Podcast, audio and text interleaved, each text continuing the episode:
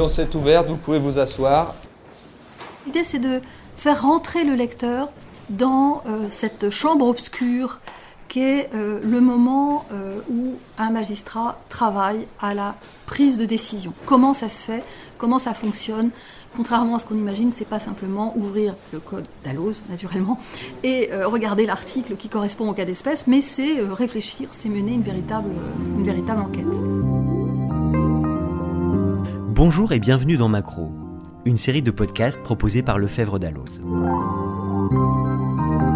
Macro, c'est un traitement de l'actualité qui s'offre l'espace du recul et le temps de l'approfondissement.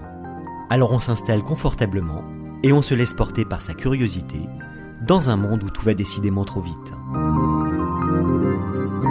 Au micro de Macro, nous recevons aujourd'hui Sandra Travers de Fautrier, docteur en droit, docteur S lettres, diplômée de Sciences Po Paris et ancienne avocate, pour nous parler du numéro 2022-1 des Cahiers de la justice d'Alloz. Un numéro consacré aux valeurs judiciaires que Sandra a conçu et piloté en sa qualité de membre du comité de rédaction des Cahiers de la justice. Bonjour Sandra. Bonjour Laurent. Sandra, pourquoi un dossier sur les valeurs judiciaires? Pourquoi Je ne sais pas très bien. C'est quelque chose qui s'est imposé euh, depuis quelque temps à moi et pour lequel j'ai bataillé parce que je pensais qu'il y avait, y avait matière, sans trop savoir où euh, j'allais. Alors je dirais que pour poser les choses un peu sérieusement, euh, ce mot valeur est un mot tabou en fait hein, dans notre société à l'heure actuelle. On, parle valeur, alors on pense réactionnaire, on pense religion, obscurantisme, enfin tout ce qu'on veut. Et en période de positivisme juridique, la chose peut paraître un peu, un peu curieuse. Par ailleurs, quand on lit un petit peu les philosophes, on voit bien que chaque fois qu'ils s'intéressent au mot valeur, c'est pour souligner le fait que la valeur se substitue, enfin on emploie le mot valeur pour se substituer à des grands principes qui tenaient debout euh, tout seuls jusque-là et qui ne tiennent plus debout. Donc la valeur est une espèce de sous-principe en quelque sorte qui vient essayer d'étayer quelque chose qui s'effondre. Et puis par-dessus tout, je dirais sur un plan rationnel, le mot valeur euh, renvoie surtout à celui qui évalue. Euh, donc introduit une subjectivité, introduit quelque chose qui peut paraître tout à fait relatif. Bref, c'est un sujet périlleux voilà, euh, qui peut donner euh, place à beaucoup de, oui, de subjectivité ou de conflits idéologiques. Et a priori, on peut se demander quel est le lien que l'on veut faire jouer euh, entre valeur et droit. Est-ce que ça n'est pas finalement dangereux? Alors, euh, faisant toutes ces réserves, euh, je me suis quand même dit, mais c'est pas, pas moi, on, le voit un petit peu partout, que loi et jurisprudence contiennent malgré tout, véhiculent, euh, déploient des valeurs, et que nous sommes très très loin de l'automaticité voulue par le législateur centrisme. Hein. Je rappelle qu'à la Révolution française, on disait que le magistrat, c'était la bouche de la loi, point final, ou que l'intelligence artificielle tend à euh, nous euh, présenter comme un, comme un modèle désirable. Après tout, euh, pour éviter tout biais cognitif, le magistrat n'aurait plus qu'à appuyer sur un bouton, hein, une machine aurait toutes les lois, les jurisprudences, et puis on aurait un résultat pour régler un cas. Donc, euh, euh, je dirais, euh, ces valeurs contredisent le discours sur finalement la manière de rendre justice, et il était donc intéressant d'interroger ces valeurs, même et surtout lorsqu'elles semblent aller de soi, hein, on, ne les discute pas, ou au contraire, lorsqu'elles font irruption, accompagnées des mots, entre guillemets, avancés, progrès, égalité, un certain nombre de notions dont on ne sait pas trop ce qu'il y a derrière. Alors pourquoi euh, Parce qu'en fait, ça permet d'analyser l'état d'une société euh, et ses aspects normatifs, parce qu'il y a une véritable normativité dans les valeurs, euh, alors même que ce ne sont pas des lois. Donc cet état des lieux me paraissait intéressant. Pour le faire, naturellement, cela supposait, je dirais, une approche définitionnelle, essayer de savoir ce qu'on met derrière le mot valeur. Alors on en trouve dans les sciences sociales, en sociologie, mais on peut en trouver aussi en philosophie. Nous avons fait intervenir dans ce dossier, finalement, ces, ces différentes approches. Euh, je dis tout de suite que le recensement, enfin l'apparence de recensement que ce dossier euh, a, euh, ça n'est qu'une apparence parce que ça n'est pas du tout exhaustif. on le voit, ce dossier parle aussi bien de valeurs qui sont déjà intégrées dans des lois, Hein, un principe de liberté, d'expression, etc., etc., mais aussi des valeurs qui sont soit en cours de normalisation en quelque sorte, soit des valeurs émergentes qui pour l'instant ne, ne, ne, relèvent d'aucune, d'aucune catégorie. Sandra, est-ce qu'on peut donner quelques exemples? Je, je, cite un cas par exemple qui est intéressant, qui est cité par euh, Christophe Soulard dans son article.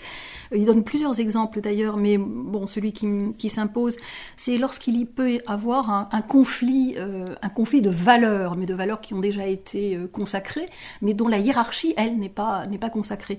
Par exemple, dans le cas euh, de la gestation pour autrui, comment doit-on se prononcer entre finalement la protection des femmes contre la réduction de leur vie à une chose, et la protection de l'enfant également réduit dans cette opération à un objet hein, que l'on vend. Et eh bien, il faut essayer de faire émerger euh, une, valeur qui permettrait de fonder la hiérarchie euh, entre ces deux aspects. Alors autrefois, c'est vrai, à l'époque des rois et des monarchies, la mère ou l'enfant, hein, quand un accouchement était difficile, en général on choisissait l'enfant, euh, la femme était substituable, hein, on pouvait changer de, pouvait changer de femme, on le voit d'ailleurs dans les cimetières, hein. il y a toujours Madame X Dupont, Madame X Dupont, Madame X Dupont, c'est-à-dire qu'un homme pouvait avoir trois femmes qui s'appelaient pareil.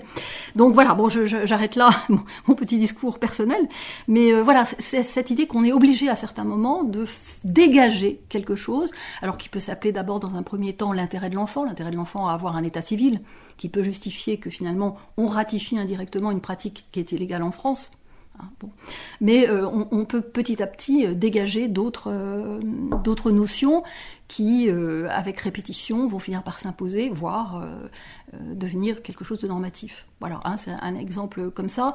en matière de droit constitutionnel, Jean-Baptiste Jacob a évoqué les questions de fondamentalité, c'est-à-dire les conflits de droits fondamentaux, et comment, là encore, je dirais, sachant que les droits de l'homme sont euh, des droits fondamentaux, dans quelle mesure on arrive à tout à coup, au détour d'une phrase, faire sortir euh, une, notion qui va permettre là aussi de, savoir si nous sommes dans le cadre d'un droit fondamental ou pas, et euh, s'il s'agit de deux droits fondamentaux, comment les départir.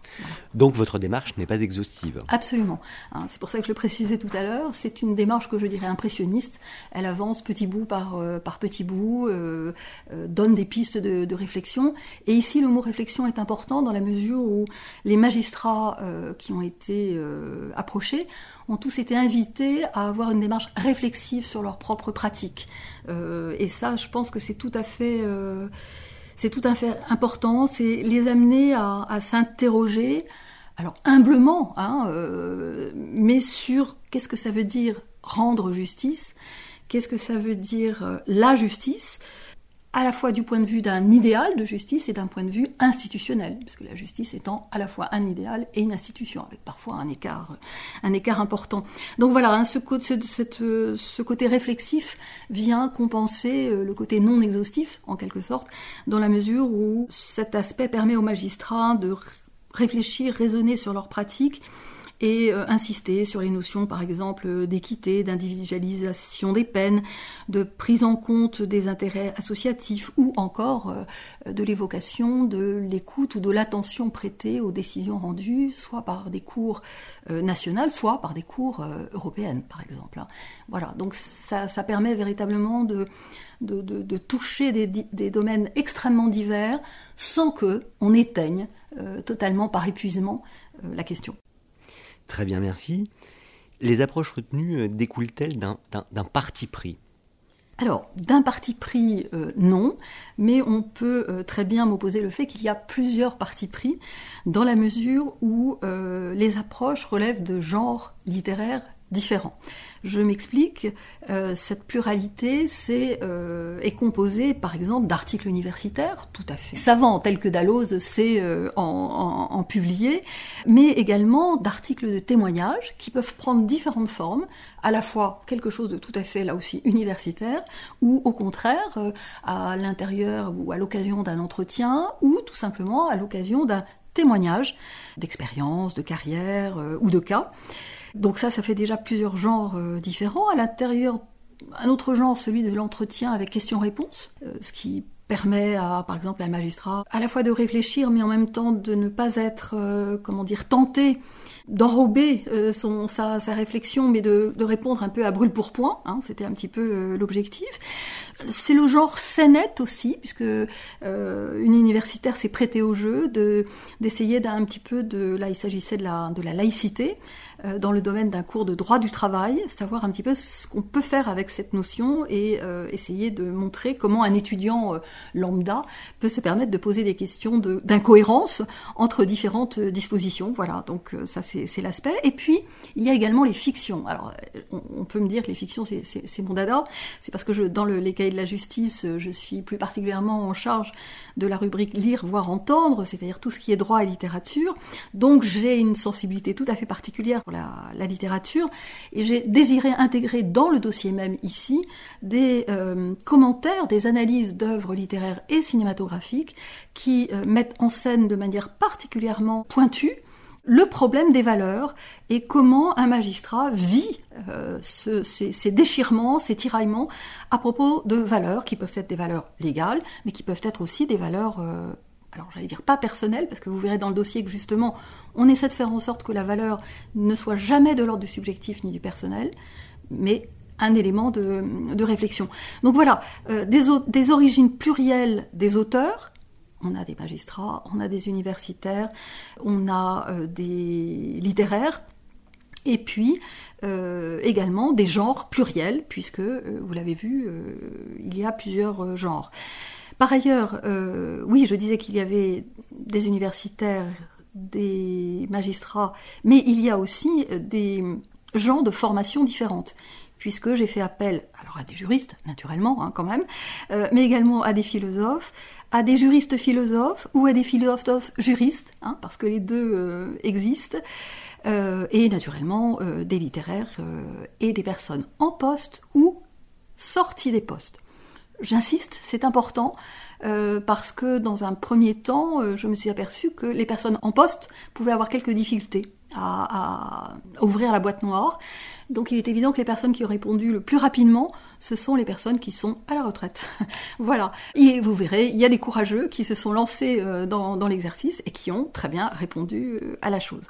Donc voilà, pour les partis pris, si j'ose dire, hein, les, les différents sorte de règles du jeu que je me suis imposée euh, au départ dans mes, dans mes contacts.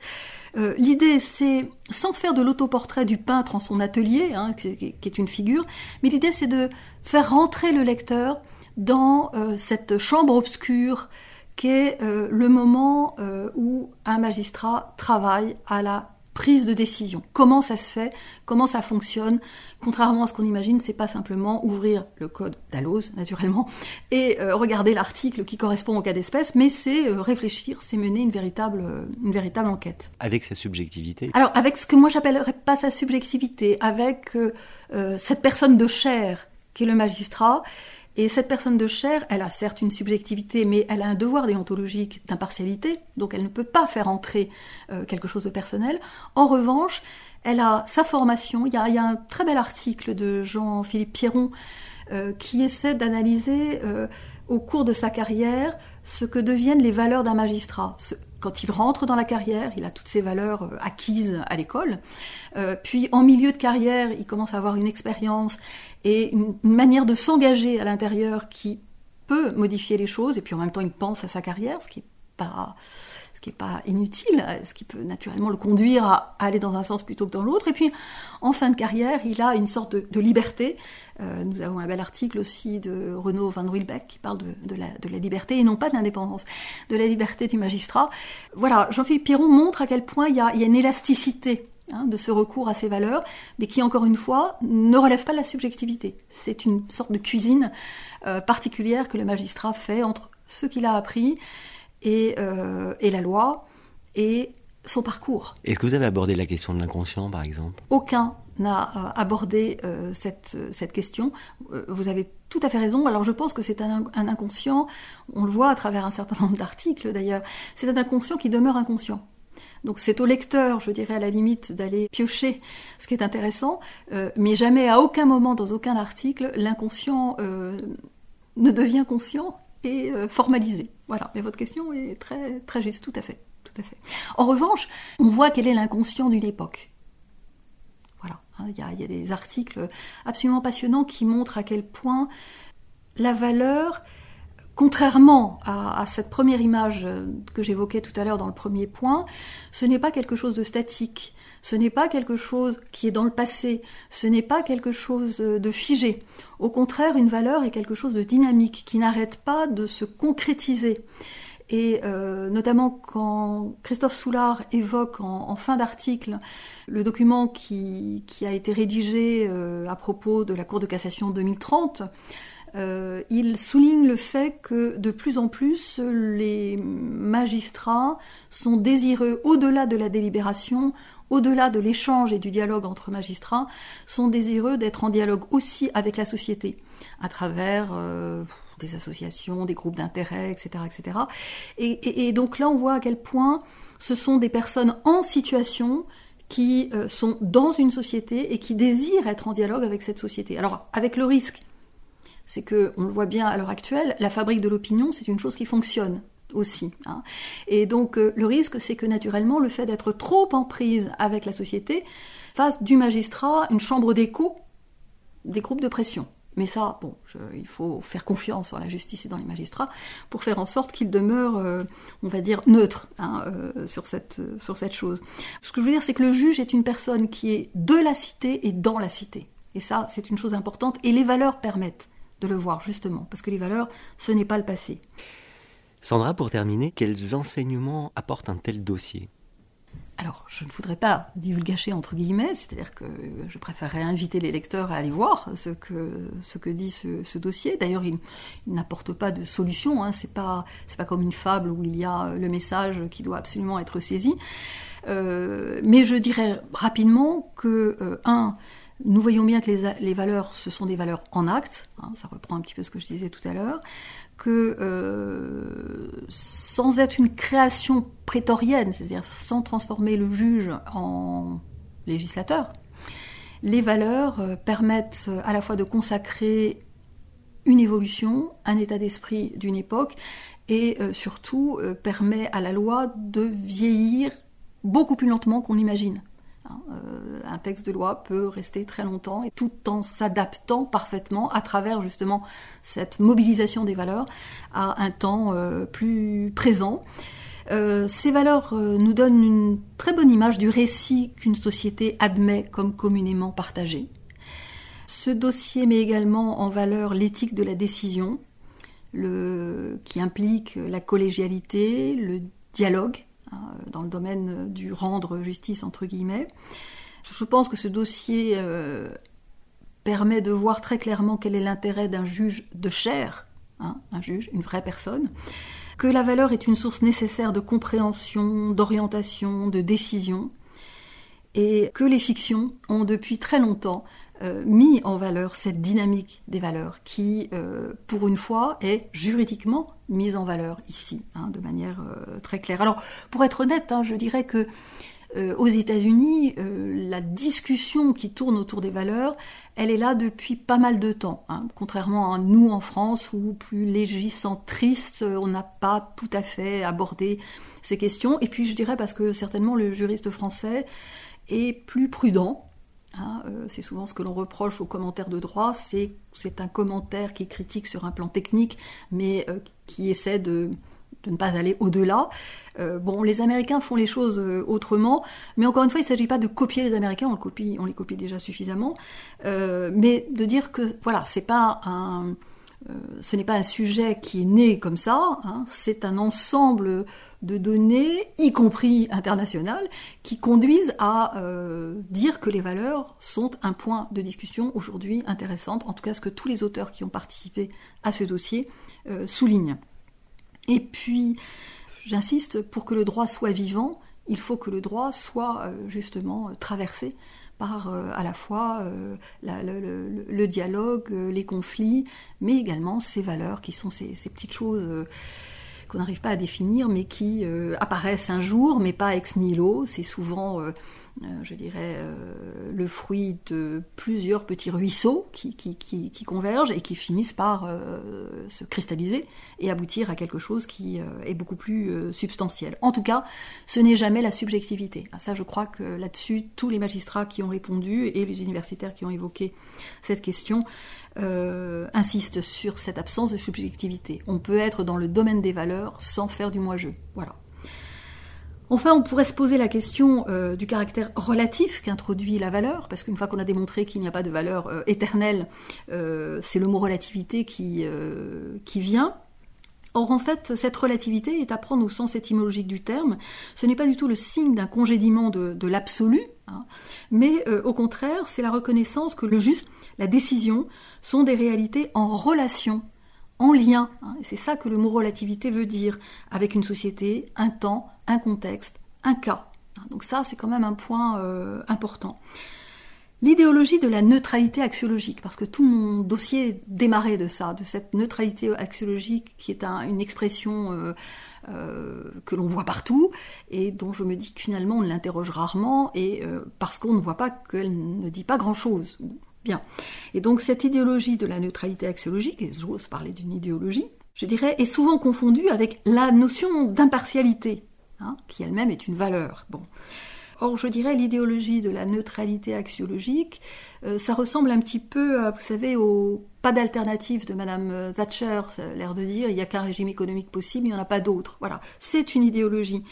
Il y a l'éviction formelle de la dimension axiologique, c'est-à-dire qui renvoie à, j'emploie un gros mot, la morale, euh, relève de la posture idéologique et d'une idéologie mécaniste.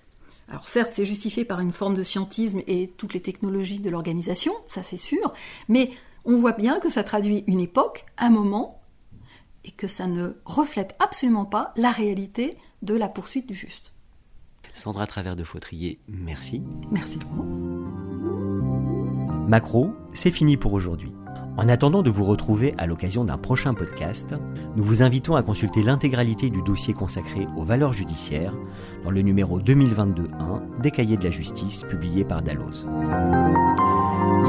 Ce numéro a été conçu par Carole Gaillet. À la prise de son, Axel Gable.